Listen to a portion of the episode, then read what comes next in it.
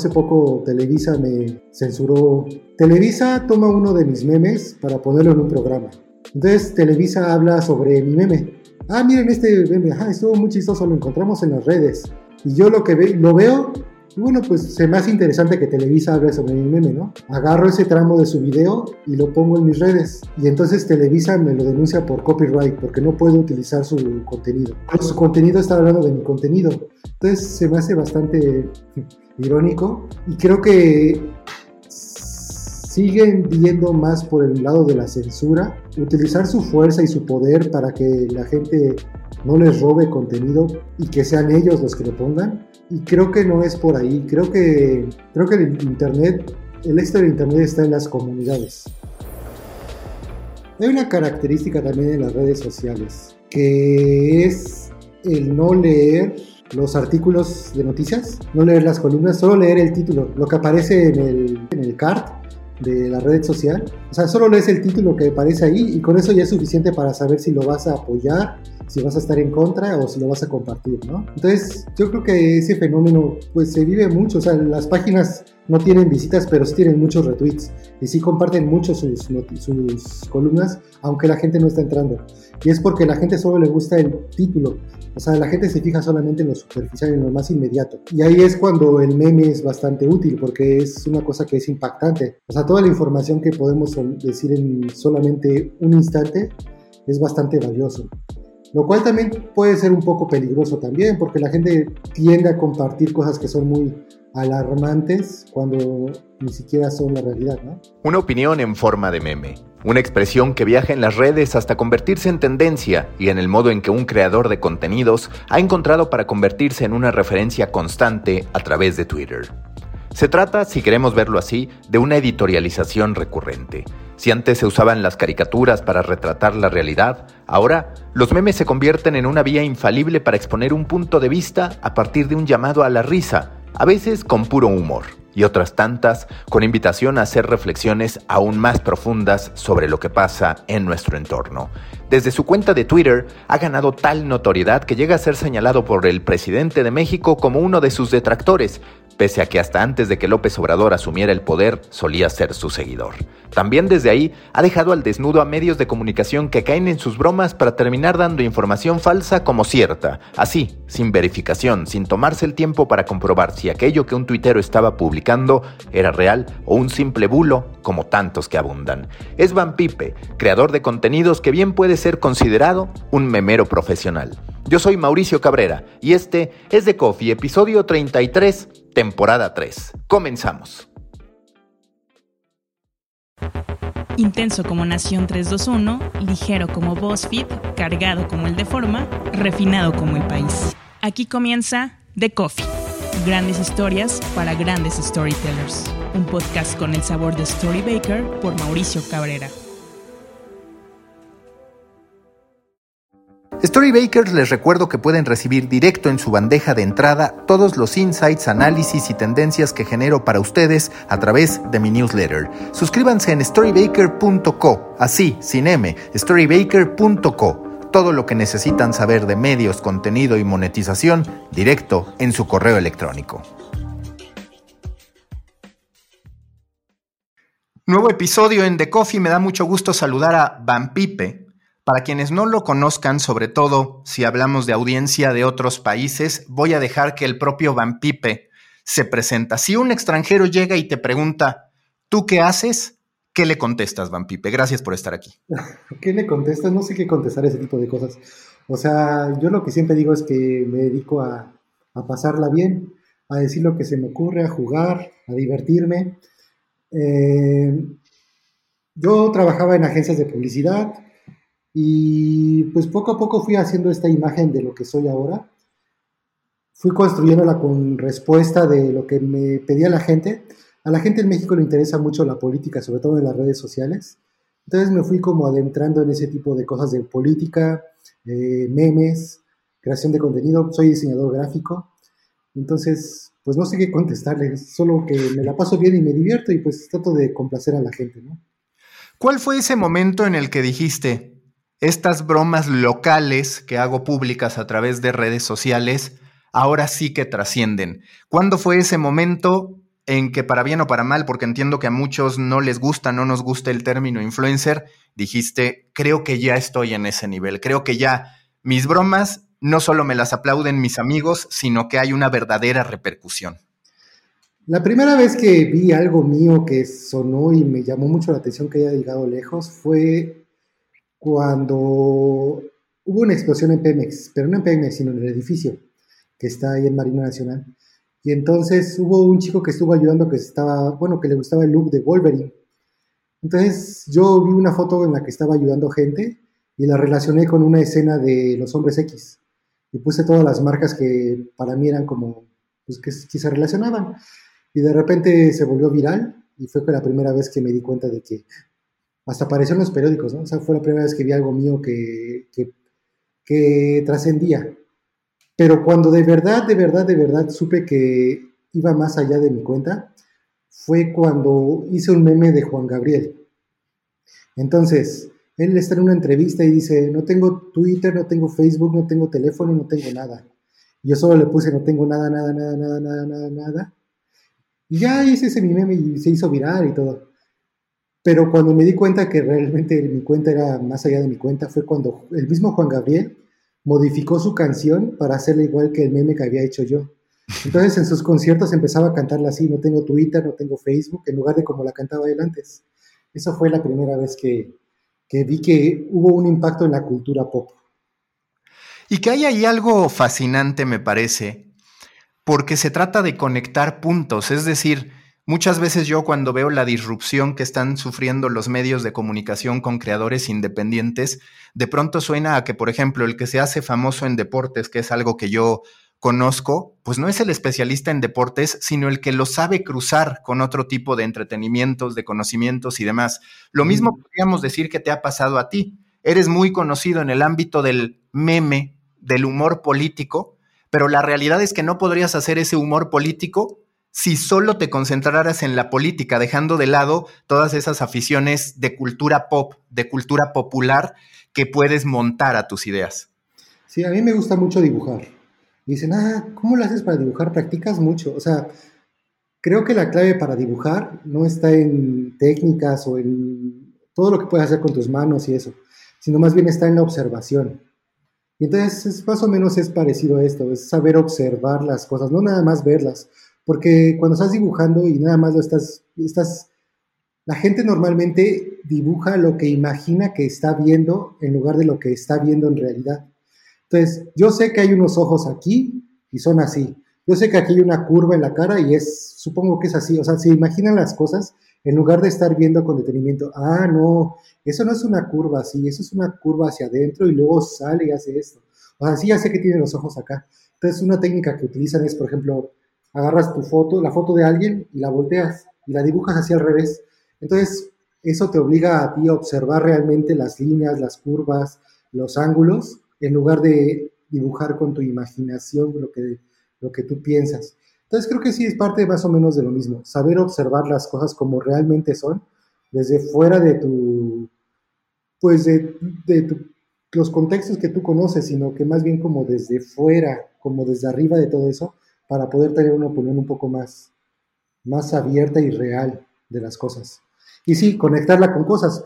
Yo una cosa que siempre digo es que tengo una cuarta parte de mi cerebro dedicada a, caricaturas y, cultura pop de los 80s y de los 90s. Entonces yo recuerdo un montón de cosas de ese tipo de cosas que yo veía cuando era niño. Entonces trato ahora de relacionarlo lo que pasa con ese tipo de información que ya tengo porque además me sirve porque sirve para comunicarme con gente de mi edad. Entonces es bastante útil eso de conectar las cosas que parece que no se pueden conectar, pero de alguna forma hacerlo. Y que al final es algo que ahí está, porque eso mismo que tú haces podríamos decir que lo hacemos todos de manera mental con los Simpsons. Siempre esta idea de, para todo lo que ocurra en el mundo, ahí están los Simpsons, que es el valor de la nostalgia. Ajá, exactamente. Sí, recuerdo mucho Ahorita ya se olvidaron los capítulos de Los Simpsons, pero sí recuerdo mucho esa época en la que todo el mundo dice, ah, sí, como en Los Simpsons, ah, sí, como en Los Simpsons. Y decías diálogos y cosas, pues sí, eso es una cosa parecida a esto. También el otro día mencionaba, bueno, y, y esta cosa de los memes, pues de dónde vienen. O sea, pero yo pienso que es algo que ya siempre ha estado. Y es lo que decía, pero yo imagino que en los 80 había algún señor con una libreta viendo las noticias y tratando de hacer chistes de lo que estaba viendo en las noticias. Y de repente, ¿ya escuchaste el chiste de, de Fox con esta cosa? O sea, contaban chistes de lo que estaba pasando en la, en la realidad, en la política. Y eran como muy, eran pues muy actuales y la gente los corría y los hacía virales boca en boca, ¿no? Entonces es algo que siempre ha estado por ahí en nuestra cultura, solo que ahora se utiliza el Photoshop para eso, ¿no? Y que además si lo piensas, es algo curioso. Yo alguna vez hice una presentación en la que decía que el meme tenía muchos elementos informativos e incluso periodísticos. ¿Por qué? Porque tú en el meme pues tienes que poner un hecho, es decir, dentro de todo estás informando y hay contexto, es decir, si la gente no tiene contexto no entiende el meme. Entonces digamos que es una pieza un tanto sofisticada porque es un segundo tiempo de la información, no es solo el qué hizo, sino también dar el contexto definitivo que muchas veces de otra manera la gente no recibiría. ¿Tú qué has reflexionado sobre el valor del meme con valor o no informativo? Hay una característica también en las redes sociales, que es el no leer los artículos de noticias, no leer las columnas, solo leer el título, lo que aparece en el, en el card de la red social. O sea, solo lees el título que aparece ahí y con eso ya es suficiente para saber si lo vas a apoyar, si vas a estar en contra o si lo vas a compartir, ¿no? Entonces, yo creo que ese fenómeno, pues se vive mucho, o sea, las páginas no tienen visitas, pero sí tienen muchos retweets y sí comparten mucho sus, sus columnas, aunque la gente no está entrando. Y es porque la gente solo le gusta el título, o sea, la gente se fija solamente en lo superficial, en lo más inmediato. Y ahí es cuando el meme es bastante útil, porque es una cosa que es impactante. O sea, toda la información que podemos decir en solamente un instante es bastante valioso. Lo cual también puede ser un poco peligroso también, porque la gente tiende a compartir cosas que son muy alarmantes cuando ni siquiera son la realidad, ¿no? Solo porque, solo porque le mueve algo ahí, no sé, no sé, o sea, siento que la gente está aprovechando, bueno, no la gente, que los partidos políticos se están dando cuenta de la fuerza de esta información y están tratando de manipular a la gente con, por medio también de ese tipo de cosas. Entonces hay que tener cuidado, ¿no? O sea, no dejarle al meme la parte de la información, sino que tú ya venir con esa parte, que solo sirva para, para ilustrar lo que tú ya sabías y no para informarte, porque pues es muy fácil engañar a la gente con ese tipo de cosas, ¿no? Decir algo que no es cierto.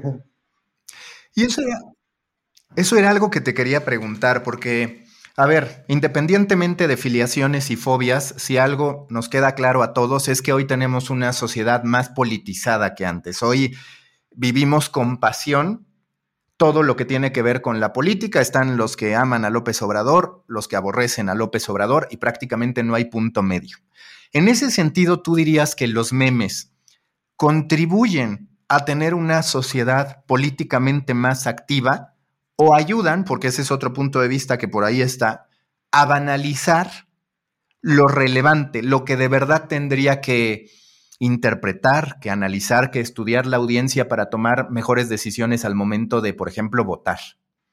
Sí, yo lo decía desde la época de Peña Nieto. O sea, en un principio nos estábamos burlando mucho, pero llegamos a un punto en el que me preguntaba, ¿no será esto simplemente una válvula de escape? O sea, la olla, la de presión se está llenando de vapor y sacamos un meme para burlarnos del gobernante y sale el vapor y no pasa nada. Cuando a lo mejor no deberíamos dejar que escapara ese enojo poco a poco, ¿no? O sea, a lo mejor deberíamos dejar que de verdad explotara la olla y que la gente hiciera cosas reales, que no nada más se estuviera riendo en, su sillón. Y sí, sí llego a pensar cosas así. Pero bueno, pues no sé. cada, quien se, cada quien se manifiesta de la forma que puede, ¿no? La forma en la que yo lo puedo hacer es pues burlándome. Pero sí, sí puede llegar a banalizar las situaciones y hacerlas un poco más suaves. O sea, llamar a la risa cuando tendríamos que estar llamando al enojo, ¿no? Sí, justo eso era lo que, lo que yo te quería comentar del meme, ¿Tú, eh, ¿Tú tienes alguna inquietud particular por en algún momento llevar tu humor a algo más extenso, a de repente decir, pues sabes qué, este meme que yo estoy haciendo así, que sé que tienes colaboraciones en medios de comunicación y demás, quiero también contextualizarlo, quiero poder dar una, una explicación, llevar mi humor a un long form, por decirlo de alguna forma? Sí, sí ha habido como experimentos. Por ejemplo, participo en un medio que se llama cuestione.com. Y ahí me pidieron que, pues, que hiciera memes. Pero yo lo que en realidad quise hacer, bueno, lo, al final lo que terminé haciendo fue como platicar toda mi semana de lo que pasó en mis memes y, bueno, en mis tweets y todo esto. Irlos platicando poco a poco para darles un poco más de contexto. O sea, irlo contando todo como una historia de toda la semana a por y, e ilustrarlo con los tweets que había hecho. O sea, no dejarlo nada más en lo superficial, sino ir un poco más profundo. Y aún así sigue siendo superficial, pero sí a lo mejor deberá, o sea, sí me gustaría como ahondar un poco más en cada uno de ellos y por qué fui dando con diferentes cosas. Porque luego hay cosas que parecen superficiales, bueno, que, no, que solo es un chiste, pero trato de expresar algo con eso, pero la gente no lo ve más que en lo chistoso, lo cual no me molesta, o sea, me gusta que haya interpretaciones por ahí un poco más profundas y a lo mejor sí debería empezar a explicarlas, no sé. Sí, una especie de meme contextual, por llamarlo de alguna manera, que tenga esto que tú dices del titular en el que la gente se ríe y posiblemente una explicación, pero bajo tu mismo estilo, que no necesariamente se salga para que todo sea eh, quizás excesivamente serio y la gente no lo consuma. Aunque luego siempre dicen que cuando explicas el chiste deja de ser chistoso, ¿no? sí, sí, sí, eso sí, eso sí pasa. Oye, y te quiero preguntar, para ti, ¿cuál es la evolución que van a tener los memes. Es decir, los memes se asentaron, ya llevan años viajando muy fuerte en las redes sociales. Es cierto que ahorita hablamos del meme en video. Podríamos quizás hablar del meme como una nueva interpretación de las caricaturas. Para ti, ¿hacia dónde van los memes como un fenómeno social que viaja a través de las redes sociales? En las redes sociales estoy viendo que aparece mucho el deepfake.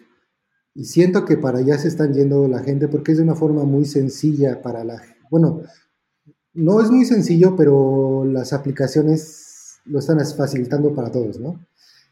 Y creo que no debe ser por allá para donde se va a ir. No creo que se vaya para allá porque eso no tiene en realidad nada de creatividad, ¿no? Solamente es burlarse con, de una forma muy realista de algo, pues poner a bailar el López Obrador. O sea, no, no, no veo que tenga una profundidad o que vaya más para allá. A mí me gustaría que fuera más hacia el tipo, por ejemplo, manifestaciones o cosas así, hacer chistes. Bueno, por ejemplo, a mí se me hace muy fuerte que en Palacio Nacional estén proyectando mensajes feministas. Eso se me hace súper fuerte y, creo que tiene bastante relación con ese tipo de, de cosas que son los memes, que es como la gente manifestándose de alguna forma en redes sociales solo que ahora lo están haciendo de una forma similar, pero en el mundo real. O sea, como salir más a las calles para, para manifestar esa creatividad y para exigir cosas.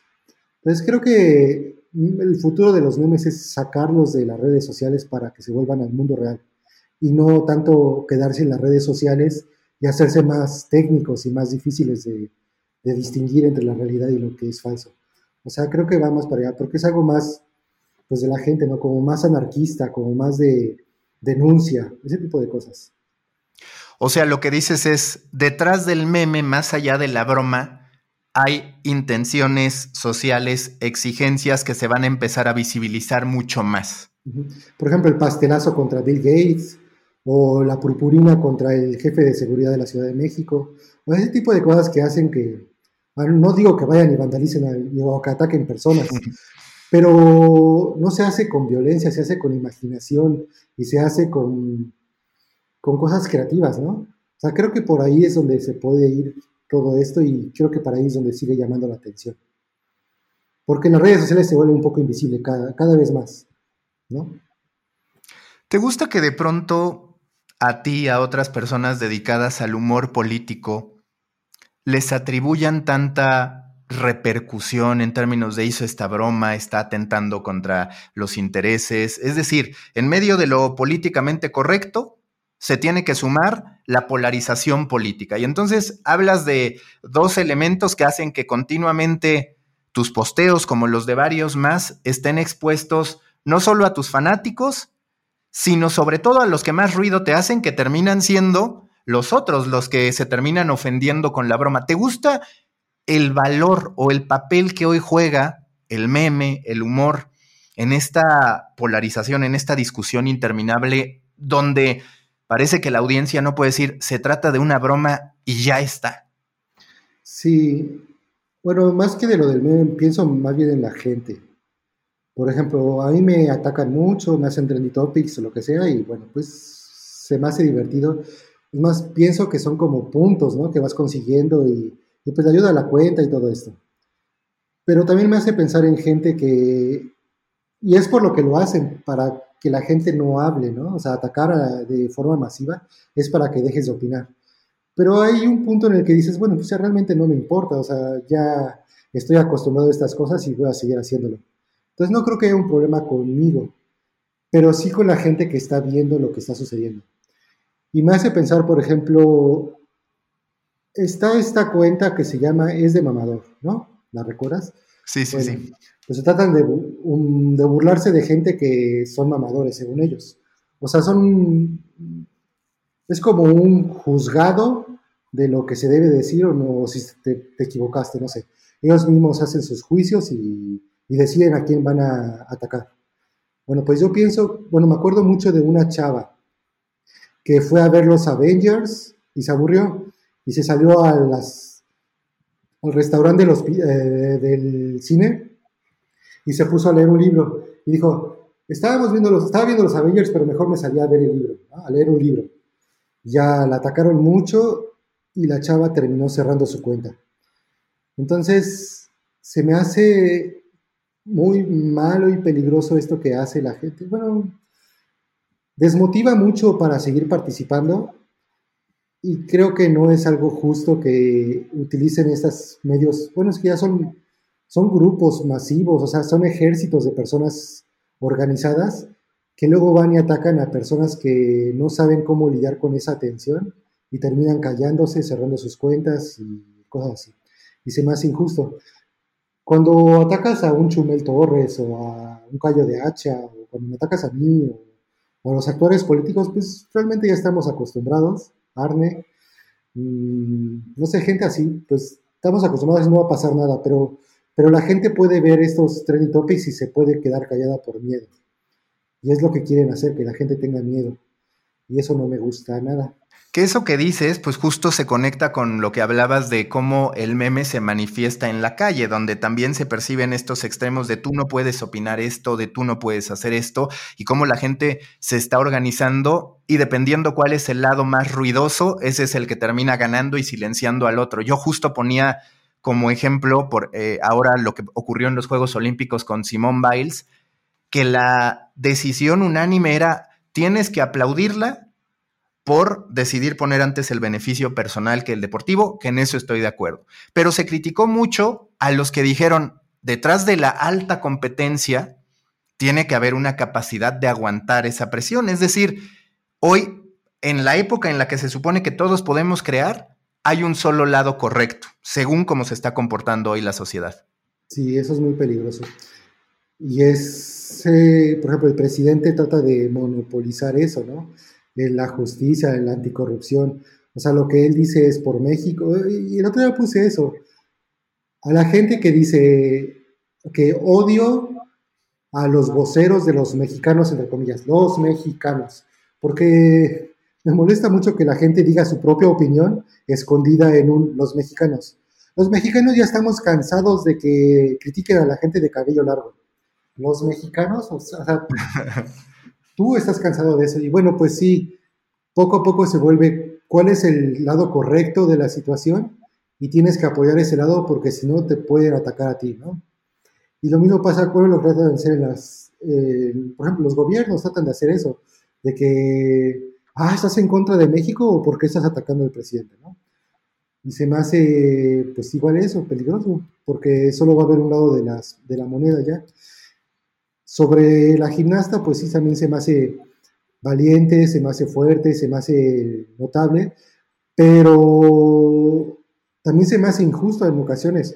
Por ejemplo, en la ¿cuándo fue el partido de México? México-Brasil. Estábamos viendo México-Brasil y la gente empezó a decir, bueno, pues yo ya voy a ver a Simón porque ya va a competir y porque no sé qué. Y luego, bueno, ah, las lágrimas, digo, su sonrisa, eso, eso hizo que valiera la pena todo. O sea, Y luego me quedo pensando, o sea, sus compañeras que están compitiendo, o sea, la, participante de China logró un 10. Ah, sí, pero qué valiente es esta otra este, gimnasta. Ah, bueno, acaba de competir la de Alemania y ganó 8. Bueno, y sigamos con esto de, o sea, se me hace injusto también ir más allá de lo que, del reconocimiento que se deben hacer de las cosas. O sea, porque sí, porque hay que quedar bien con todos los demás, ¿no? Porque si ese es el tema que se debe de hablar, todos tenemos que estar de acuerdo y tenemos que hablar de eso de una forma positiva sobre eso. Aunque sea algo cierto, aunque sea algo notable, pues llega el punto en el que, bueno, pues ya, ya pasó, ¿no? Sigamos con adelante y pues no. Aunque también está el caso, por ejemplo, del tenista, ¿no? Que la criticó y, y hizo lo opuesto. Ay, qué padre ahí sí atacarlo porque, porque se lo buscó, ¿no? Sí, sí, a mí me pasa exactamente lo mismo cuando analizo diversos aspectos del deporte, por ejemplo, el clavadista que se pone a tejer durante la competencia y se ha hecho viral. Me pregunto lo mismo que tú, oye, ¿y los que están compitiendo no se sentirán mal de que el otro intencionalmente se está convirtiendo en algo viral porque se pone a tejer? Y entonces la atención de los medios se va hacia allá en vez de hacia la competencia en sí misma, pero bueno, son esas cuestiones de la política que hoy, bueno, del modo en que se comporta la sociedad, mejor dicho, que hoy vemos. ¿Cómo ha sido la evolución de Van? Porque a final de cuentas, hasta hace poco, la realidad es que sabíamos de ti por tus memes, sabíamos de ti por tu humor, por tu cuenta de Twitter, y de a poco ha sido creciendo el personaje, pero evidentemente eso te ha exigido ciertas decisiones de decir cuándo sí aparezco, cuándo no, cómo el personaje que soy yo o la persona que soy yo se conecta al final con la identidad digital que he construido.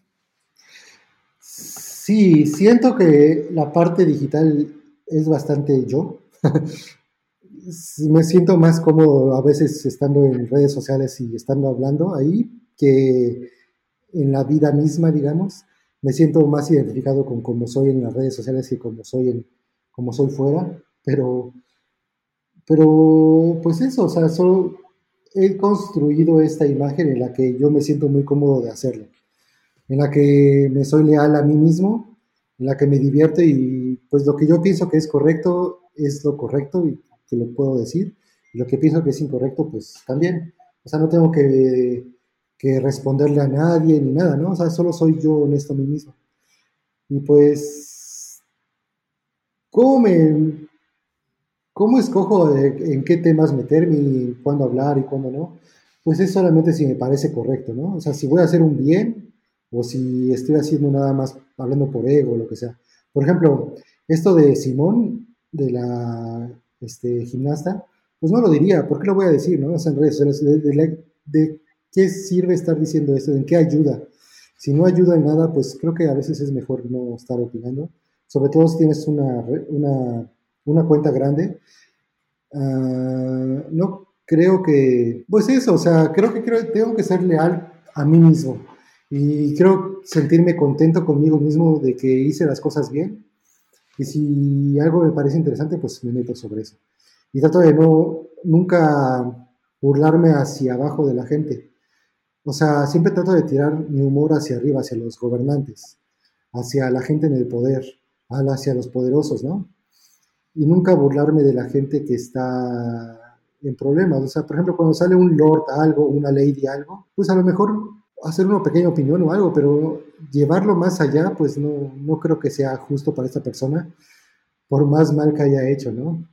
O sea, no, no veo por qué tenemos que ser verdugos de la gente que hace malas cosas, ¿por qué tenemos que dar lecciones? O sea, no me gusta mucho eso. Y trato de llevar así mis redes. Si un día tuvieras que hacer un corto de la historia de Van Pipe, un cortometraje, ¿cuáles serían esos tres, cuatro momentos que incluirías? Por ejemplo, uno pues puede ser claramente el de Juan Gabriel, que lo ayudaste a modernizarse en aquel momento. ¿Qué otros incluirías si es que terminas contemplando el de Juan Gabriel? Sí, Juan Gabriel es uno de mi historia en redes sociales. Me acuerdo, por ejemplo, mucho del corazón de Peña Nieto, que lo hizo todo deforme. sí, sí. Eso, pues nadie lo había visto. Yo lo encontré, lo hice todo la silueta, lo vectoricé y todo, y lo hice popular. Y se volvió pues, parte de la cultura pop por ese momento. Por ejemplo, vi pizzerías que hacían la forma de ese corazón deforme. O sea, su pizza la hacían de esa forma. Vi a jefes de Estado, gobernadores, o no sé, tratando de hacer como el corazón de Pekín. O sea, se volvió como un tema bastante, pues sí, de la cultura pop ya. Ah, por ejemplo, ¿qué otra cosa interesante fue? Por ejemplo, la jirafifita. Cuando le, pusimos, le puse el nombre a la jirafa que nació en la Ciudad de México, y se me ocurrió que fuera jirafifita, y pues los, pues los encargados del gobierno de la Ciudad de México tuvieron que, pues que aguantarse y apoyar y mencionarlo y, y bautizarlo así, darme el reconocimiento. o sea, ni modo. ¿Y qué otro momento? Pues no, no sé. como que se me olvida mucho lo que pasa, pero hay veces que sí son cosas muy, muy emocionantes para mí. Ver que pasan esas cosas en la televisión y que la gente las menciona, y, pues me emociona mucho. Como creador de contenidos, es un, dirías que es una buena época para, para vivir. A mí me llamó la atención, escuché el podcast en el que participaste de Audiocentro, Rompiendo el Internet, y hablabas de tu relación con Gus Rodríguez y de cómo, pues, Eugenio Derbez se hacía famoso con los chistes de Gus Rodríguez. ¿Piensas que ahora ha cambiado un poquito eso y que de pronto muchas personas que parecían por su perfil, por su manera de ser, estar destinadas a sí poder tener éxito, pero muchas veces a través de otros, ahora en realidad ellos pueden convertirse en esos creadores, más allá de que pues tal vez no sean tan eh, atractivos o tan habilidosos frente a la cámara y demás? Sí, yo lo llamo el fenómeno grunge, ¿no? O sea que recuerdo que los rockstars tenían unas producciones con fuegos artificiales, peinados levantados, colores, purpurina, efectos especiales. Y de pronto llegó este movimiento que se llamaba el grunge en los 90, y en el que gente que tocaba en sus garage, en el garage, este, con sus camisas, camisas de leñador y sin nada, de arreglarse, nada pretenciosos, lograron voltearle el mundo de las disqueras y todo esto para escuchar a esta gente común, ¿no? Y es por eso que tuvo éxito, porque la gente le gusta escuchar a alguien como, como que pudieran ser ellos mismos, ¿no? Y creo que llegó ese momento también para las personalidades de, bueno, gracias al Internet, ahora la gente pues voltea mucho a ver a, a la gente como, bueno, también pienso como yo, o sea, que somos muy tímidos, que no sabemos hablar muy bien ante la cámara y lo que sea, de repente tenemos la oportunidad de estar hablando frente a miles de personas y aunque hubo un momento que quisieron poner a la gente bonita en las redes sociales, pues creo que no está funcionando, creo que la gente prefiere la autenticidad. Y por ejemplo, hablaba del deepfake también, ¿no? Hace un rato de cómo la tecnología puede hacer cosas impresionantes ahora. Y yo de algo que me di cuenta también es que en mis memes, si los hago demasiado elaborados, no llegan a ningún lado.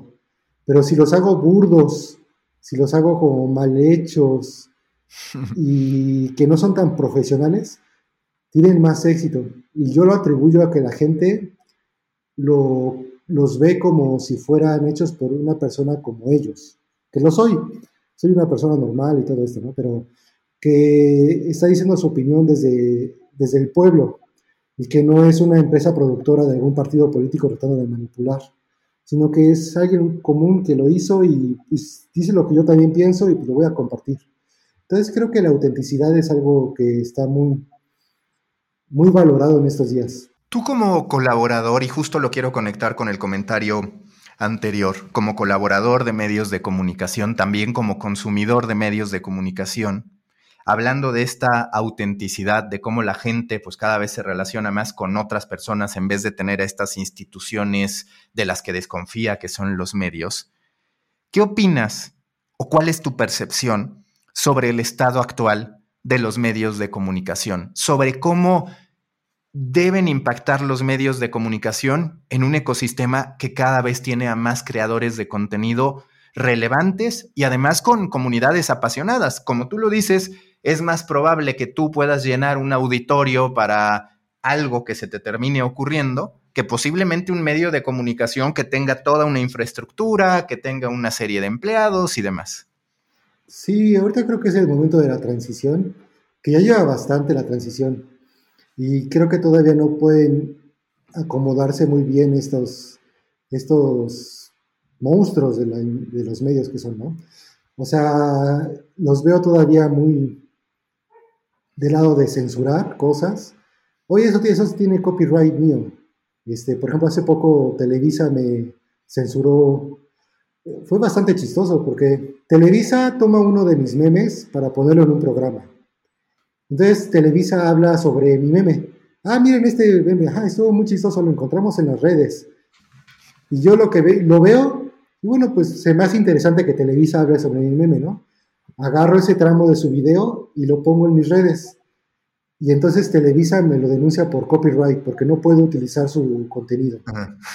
su contenido está hablando de mi contenido. Entonces se me hace bastante irónico y creo que siguen viendo más por el lado de la censura, utilizar su fuerza y su poder para que la gente no les robe contenido y que sean ellos los que lo pongan.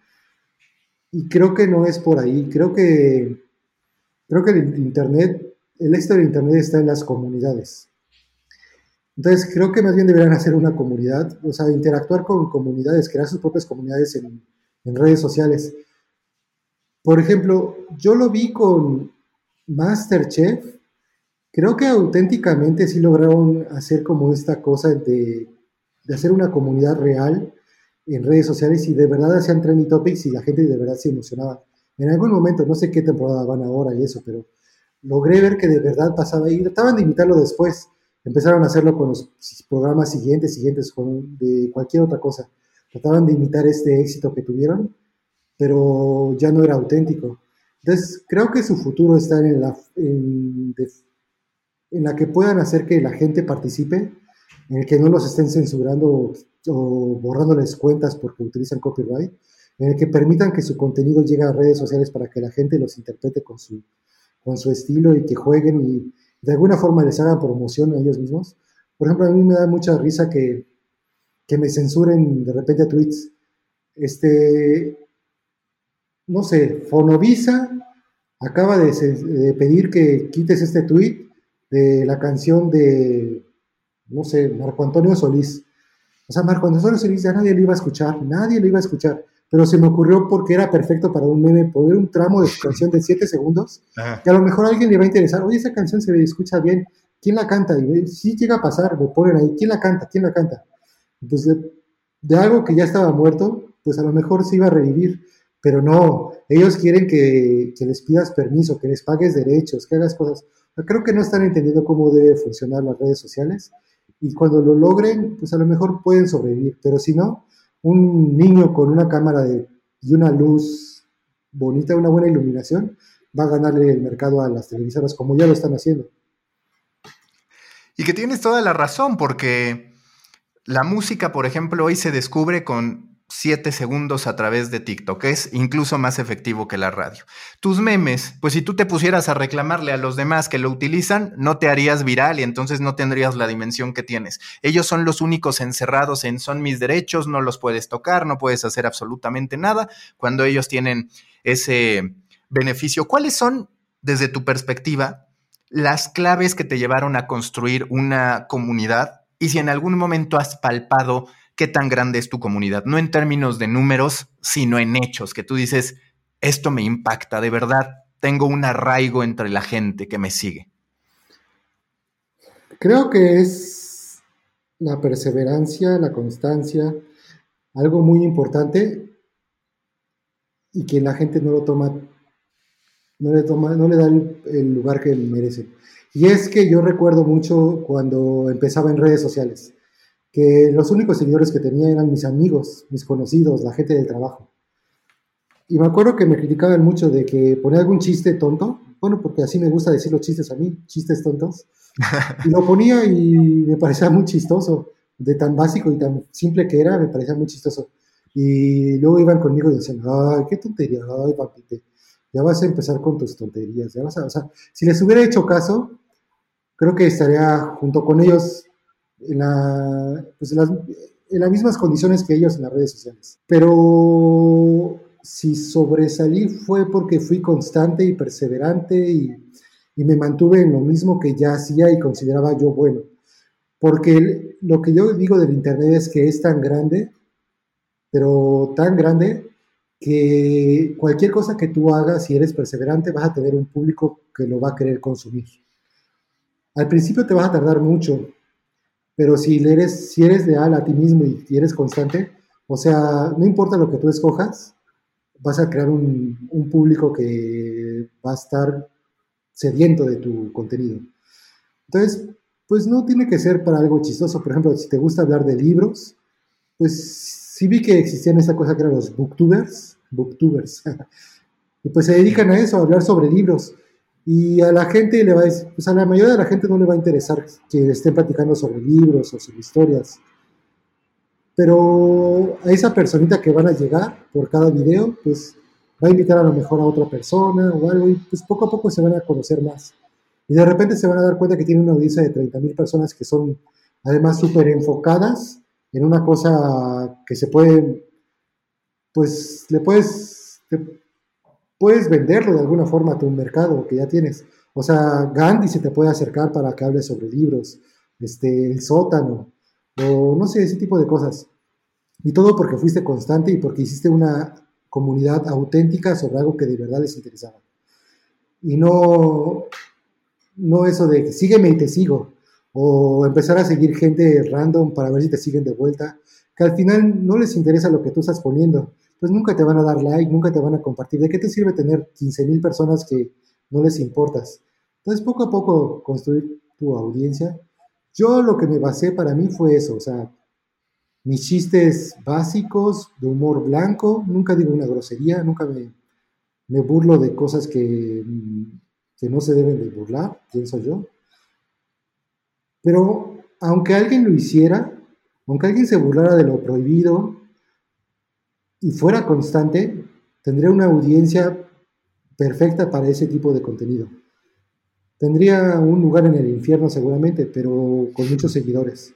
Entonces, pues no sé, es eso, la perseverancia, algo que todo el mundo debería, no sé, eh, seguir si quiere tener una audiencia en redes sociales. Por lo menos una que sea leal y que de verdad te comparta tus cosas. ¿Va a ser duradera la confianza que hoy tiene la sociedad, que hoy deposita la sociedad en influencers o creadores de contenido? Evidentemente no se puede generalizar, ¿no? Pero digamos que la tendencia, como lo platicamos antes, es dejar de creer en los medios de comunicación, que eso se manifiesta con niveles muy bajos de aprobación, se habla del 37% de acuerdo al Instituto Reuters para el Periodismo, en torno a los medios de comunicación y hoy la tendencia es creer en los influencers, pero pues aparece el verde y viola la veda electoral con estos influencers, aparece Bárbara de Regil con una proteína que muchos dicen que no es proteína, aparecen de pronto y te ha tocado difundir algunas imágenes que terminan resultando falsas, aunque no con mala intención, simplemente pues termina, termina pasándole a todos. ¿cómo dirías o qué va a ser clave para que la audiencia siga creyendo en las personas? Porque si, también se quiebra la confianza en los creadores independientes, pues vamos a vivir en una, en una sociedad que no va a confiar en prácticamente nada ni nadie. Sí. En mi biografía de Twitter dice, no este, no confíes en mí, pero investiga, algo así. Pues eso, que la gente investigue sus propias cosas.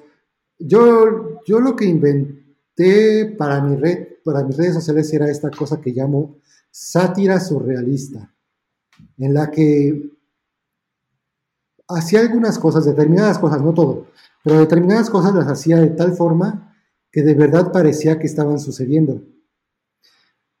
Pero era absurdo que sucedieran. O sea, me burlaba de esta cosa que, que es como confundir a los sentidos. O sea, no era una fake news, pero sí quería que la gente pensara que, no podía ser cierto eso. Y que la gente los obligara a googlear, a buscar, ¿de verdad pasó esto? O sea, que de verdad investigaran si eso era algo cierto. Y es que lograba que medios serios, portales de noticias serios, pusieran estos memes que hacía yo de sátira surrealista como si fuera algo real. Por ejemplo, me hace pensar mucho en... Había una rueda de prensa de Peña Nieto y estaban todos con sus celulares grabando y a uno de los celulares le puse el filtro de perrito de Snapchat. Entonces se hizo viral y, y, lo tomaron los medios como cierto. Un periodista graba con el filtro de perrito a Peña Nieto, lo cual es absurdo y es falso y no es cierto. Entonces yo trataba de como picotear el criterio de las personas para que la gente investigara más, ¿no? Para que no creyeran los medios tradicionales, porque están poniendo eso que yo hice para burlarme, lo están tomando como algo serio. Cuando Peña Nieto levanta un busto, eh, descubre un busto y es, y es AMLO, López Obrador abajo. Y la gente decía, de verdad, no, sí pasó. Y me van conmigo y me lo decían, sí pasó. Es un doctor era un doctor que se parecía mucho a López Obrador, entonces por eso como que Peña Nieto como que se confundió y se impactó, pero luego ya vio que era el doctor y ya no dijo nada. No es cierto, yo lo inventé. Abajo de ese busto estaba una mujer, era una doctora que aparecía ahí, una enfermera, creo, algo así. Y cuando lo levantó le puse a un López Obrador, pero la gente de verdad creía eso. Entonces, ¿Por qué lo hago? ¿Para engañar a la gente y que la gente no crea en mí? Pues no tanto. Creo que la gente cree más en mí cuando los obligo a, que su a ejercitar su criterio, a que estén forzando esta cosa que les están diciendo, investigando, que no crean nada más lo que les dicen así de primera mano. Entonces, creo que creo que tienen razón en no confiar en los influencers porque pues les pagan por decir cosas que, que lo mismo hacían con, con las televisoras y esto, pero por lo menos había una ley que decía que la televisora no podía decir mentiras sobre un medicamento, a lo mejor. Y el influencer lo puede decir sin problemas, ¿no? O sea, no, no confíen en influencers. Creo que, creo que eso de los 15 minutos de fama se van a volver como 3 segundos de fama, en el que una persona diciendo algo con algo que tenga mucha fuerza se va a volver súper viral, va a llegar a las 100.000 retweets, y esa es una persona desconocida que dijo algo que de verdad queríamos escuchar. Y es lo que luego pasa. Cuentas súper pequeñas, pero que de repente descubren una cosa que está pasando y se quejan, se manifiestan, están grabando alguna cosa que encontraron, se vuelven virales con unos números impresionantes que ningún influencer puede lograr. Y después la cuenta desaparece, o sea, no, no llega a nada más, no se va a volver un influencer, no, no va a salir a, hacer un reportero de, tratando de encontrar otros momentos. O sea, es una cosa que de verdad pasó, que era auténtico, que brilló y que desapareció. Creo que eso es lo que nos está dejando las redes sociales, que cualquiera puede decir lo que sea y puede llegar a lugares que nunca se hubiera imaginado, pero que no podemos seguir confiando en una persona que es pagada para que siempre diga lo que quieren las empresas, las marcas, los gobiernos. O sea, está bien no confiar. Siempre como creativos es muy difícil trabajar con marcas y lograr que esos aterrizajes, que esas ejecuciones le gusten de forma orgánica a la audiencia.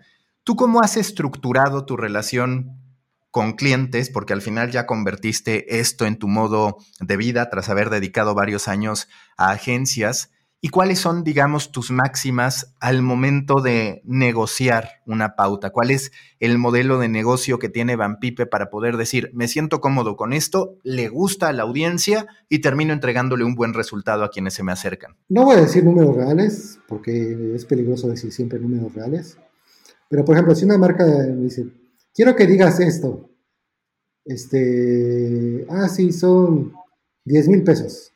Digo, ah, ¿Por qué tan caro? Yo, bueno, pues, o sea, si yo dijera lo que yo quiero de tu marca y soy honesto con lo que quiero y es mi forma de hablar, son 5 mil pesos. Pero si tú quieres que yo diga como tú lo quieres que lo diga, pues entonces van a ser 10 mil porque es algo que ni te sirve a ti, ni me sirve a mí, ni le sirve a mi audiencia. O sea, solo quedo mal yo, queda, me veo como alguien vendido.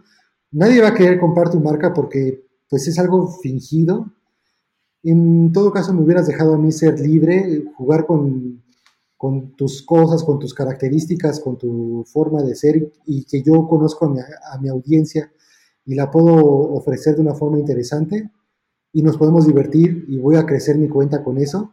O sea, es muy diferente. O sea, yo creo que las marcas deben de dejar a las bueno, con cierto criterio, eh, pues dejar libres a las, a las personas que quieren contratar, ¿no? La gente conoce sus audiencias y lo que sí he logrado de alguna forma, y no sé si es suerte o porque de verdad lo he buscado así, es que todas las marcas con las que he trabajado son marcas a las que les soy súper leal y que soy ya cliente. Que incluso hay ciertas marcas con las que me gustaría trabajar que nunca me han buscado y que yo soy perfecto porque de verdad los adoro. y entonces deberían buscarme a mí, pero bueno, pues no, no pasa. ¿Cuáles son esas marcas que quisieras que te buscaran? Yo, ah, por ejemplo, que me buscaran diría, bueno, Bohemia, cerveza Bohemia. Es tan fácil ganarle a todas las cervezas con la cerveza Bohemia. O sea, yo podría hablar cosas buenísimas sobre esa cerveza y hablar mal de la competencia, decir, a ver, o no hablar mal, a ver, hagan este experimento, compren una bohemia y compren la, la competencia, prueben las dos, de verdad, díganme cuál es más rica. O sea, yo súper creo en esa marca y pues estaría padre que me buscaran. Y otra sería, por ejemplo, Pantene. O sea que es muy fácil que, que a una modelo que se despierta a las 5 de la mañana para hacerse tratamientos de cabello, la contrate Pantene para, y les cobre un millón de pesos cuando podrá ir venir conmigo que soy una persona que no tiene ningún cuidado más que su propio shampoo, que tengo el cabello tan largo y todo eso, pues estará padrísimo que Pantene se buscara un metalero y creo que pegaría mucho más un comercial de Pantene con un metalero que con cualquier modelo como Bárbara Mori o eso que tantos los que contratan normalmente. Que al Bárbara Mori le pagan un millón de pesos por comercial, yo qué sé a un metalero cuánto le van a pagar. O sea, nada con comparación. ¿Y cuál va a ser la efectividad de la marca? Va a ser muchísimo más. O sea, dejar a las marcas trabajar como, pues, a la gente, como de verdad, pues por algo tienen ese público, ¿no? Por su creatividad. Y de lo que has, de lo que has hecho con marcas, ¿cuáles son dos o tres casos que tú dices, me encantó el resultado, me gustó cómo lo ejecutamos y me gustó la respuesta que tuvo en la audiencia? No puedo hablar mucho de las marcas, porque como están los contratos estos, pero me acuerdo que no firmé uno con una que fue muy buena. Y es con sal de uvas picot.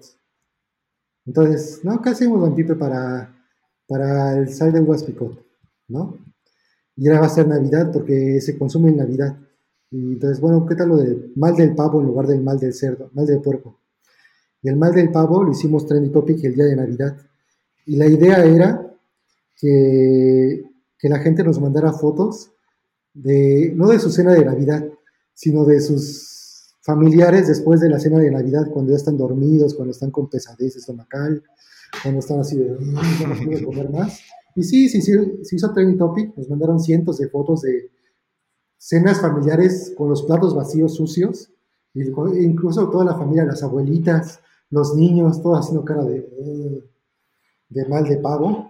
Y eso fue una cosa que se hizo trending topic por, en, justo durante, durante toda la cena de Navidad fue trending topic, lo cual fue bastante interesante. Y de influencers que contrataron, pues solamente me contrataron a mí, pero la gente lo vio como algo real, auténtico y quiso participar realmente. Entonces se me hace bastante bueno, no sé. Sí, la verdad que la recuerdo, me, me gustó mucho esa campaña. Dos últimas preguntas. ¿Cómo quieres que sea? ¿Qué estará haciendo de qué hablará, en qué formato estará Van Pipe del 2025. 2025. ¿Ya vas a estar en el metaverso o dónde? Sí, aquí hay una parte que todavía me preocupa mucho. Que cada vez que aparece una red social, tratamos de sacar la cuenta y todo, pero no es tan relevante como la misma, el mismo Twitter. Twitter es tan bueno pero es frustrante ver cómo las marcas ya no están entrando a responder en Twitter. Solo quieren estar en Instagram donde la gente le da like y no, no hay un diálogo. Solo están dando... Todas las redes sociales que les están gustando las marcas son de las que ellos dicen y no escuchan. Y en cambio ahí está Twitter que sirve para escuchar. Y las marcas ya lo están volteando para otro lado, los influencers están yendo para otro lado, están abandonando Twitter que es una herramienta súper buena. Entonces a mí me preocupa mucho qué va a pasar con Twitter después, ¿no? O sea, ¿podrá llegar a desaparecer? Porque si nada más voy a empezar a, hacer monólogos con la gente, si ya voy a dejar de, se van a quedar atrás esas interacciones en las que no pueden compartir cosas por Instagram, no pueden participar en Instagram como lo hacen en Twitter, pues sí voy a tratar de buscar una forma creativa para, para darle la vuelta a eso, pero no sé si va a ser lo mismo. Entonces, yo espero poder estar a la altura en el 2025, pero creo que Twitter me mantiene muy cerca de ellos y no quisiera dejar Twitter. Ojalá que Twitter pueda llegar al 2025 para que yo pueda estar en el 2025, ¿no? La última pregunta de siempre en The Coffee, la nueva última pregunta. ¿Cuál es el tema que a Van Pipe más quebraderos de cabeza le ha representado, en el que más café se ha tenido que tomar intentando dar con su propia versión o su propia visión de algo? ¿Cuál es ese tema que traes muy clavado en la mente? Es que no mm, sufro más en entrevistas, por ejemplo, en tratar de contestar cosas como esto. O sea, me, se me pone la mente en blanco.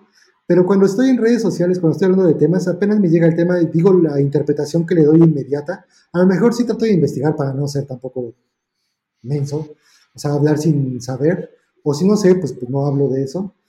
Pero lo digo todo tan como lo pienso que realmente no me cuesta ningún trabajo. O sea, apenas lo tengo, de inmediato lo digo. O sea, encuentro la forma en la que lo voy a hablar. A lo mejor a veces me preocupa un poco, por ejemplo, esto de que va, me querían asustar mucho cuando pues yo apoyaba a López Obrador, ¿no? En la campaña. Y hacía memes a su favor y en contra de todos los, de sus contrincantes. Pero una vez que se volvió gobierno, pues yo sí quería dar las cosas malas que hiciera el gobierno, ¿no? Entonces me preocupó un poco. ¿Qué voy a decir ahora? ¿Cómo lo voy a decir? ¿Qué va a pasar con mi cuenta? Que se ha hecho, gran, se ha hecho grande porque pues hablo a favor de López Obrador. ¿Y ahora qué va a pasar? ¿Me van a abandonar? Pero siempre dije lo que pensaba y creo que pues a lo mejor algunos se fueron, pero los que se quedaron son gente que sabe que voy a decir lo que pienso y está de acuerdo con eso, aunque no esté de acuerdo conmigo. O sea, mientras yo sea auténtico, creo que lo van a respetar, aunque no estén de acuerdo conmigo. Entonces no me preocupo mucho en cómo decir las cosas. No, creo que el café lo tomo nada más por gusto y no por estar preocupado por cómo decir las cosas. Y ahorita que hablabas de tu audiencia en porcentaje, ¿qué tan ya sé que no te gusta este término, a mí tampoco, ¿qué tan chaira o fifi consideras que es? Porque obviamente ahorita ya te catalogan como el más anti-López Obrador de todos, pero ahí está este antecedente donde tú apoyabas su proyecto hasta antes de volverse gobierno. Hay cosas que he dicho que incluso ahora, después de que estoy haciendo tantos memes de López Obrador, pero la gente decide ignorarlos. Por ejemplo, recuerdo que está abrazando a una viejita y digo, esto es por lo que yo voté por López Obrador, estos son, los momentos por los que, por que, me hacen recordar por qué lo hice, ¿no? O sea, lo digo y, la gente que está acostumbrada a que lo critique, pues me critica a mí. Tengo un público muy fuerte, de, grande y fuerte de haters en ambos lados. Están los que siempre me dicen, pero abrazaste al hijo de López Obrador. ¿no? Por un video en el que aparecía el hijo de López Obrador. Y los otros que dicen, ah, pero tú te vendiste al PAN, porque ya no hablo a favor de López Obrador. Pero, pero creo que los que están ahí, los que de verdad me aprecian, también son mayoría, más bien, son mayoría. Son gente que no está, como te digo, que piensan que no están de acuerdo conmigo, pero están de acuerdo que siempre digo lo que pienso y lo respetan. Entonces, creo que eso es lo correcto. No ganar seguidores, no tener seguidores fáciles por atacar siempre al presidente, porque si quiero decir algo bueno de él, pues lo voy a decir también. Y sí lo he dicho. Hay cosas que sí me gustan del gobierno, de lo que veo, lo que sea. Y sí lo he dicho y la gente luego se saca de onda y me ataca mucho. Y por eso tengo esos haters de ambos lados, ¿no? Pero pues la mayoría creo que es gente pensante, que puede discernir. Van Pipe, muchas gracias y mucha suerte. Que los memes y Twitter sigan funcionando tan bien como hasta ahora. muchas gracias y siga haciendo ejercicio con tus mancuernas. gracias. Busca la próxima semana un nuevo episodio cargado de emprendimiento, endulzado con grandes historias y narrado por grandes storytellers. Suscríbete a The Coffee, un podcast de storytellers para storytellers, un producto de Storybaker por Mauricio Cabrera.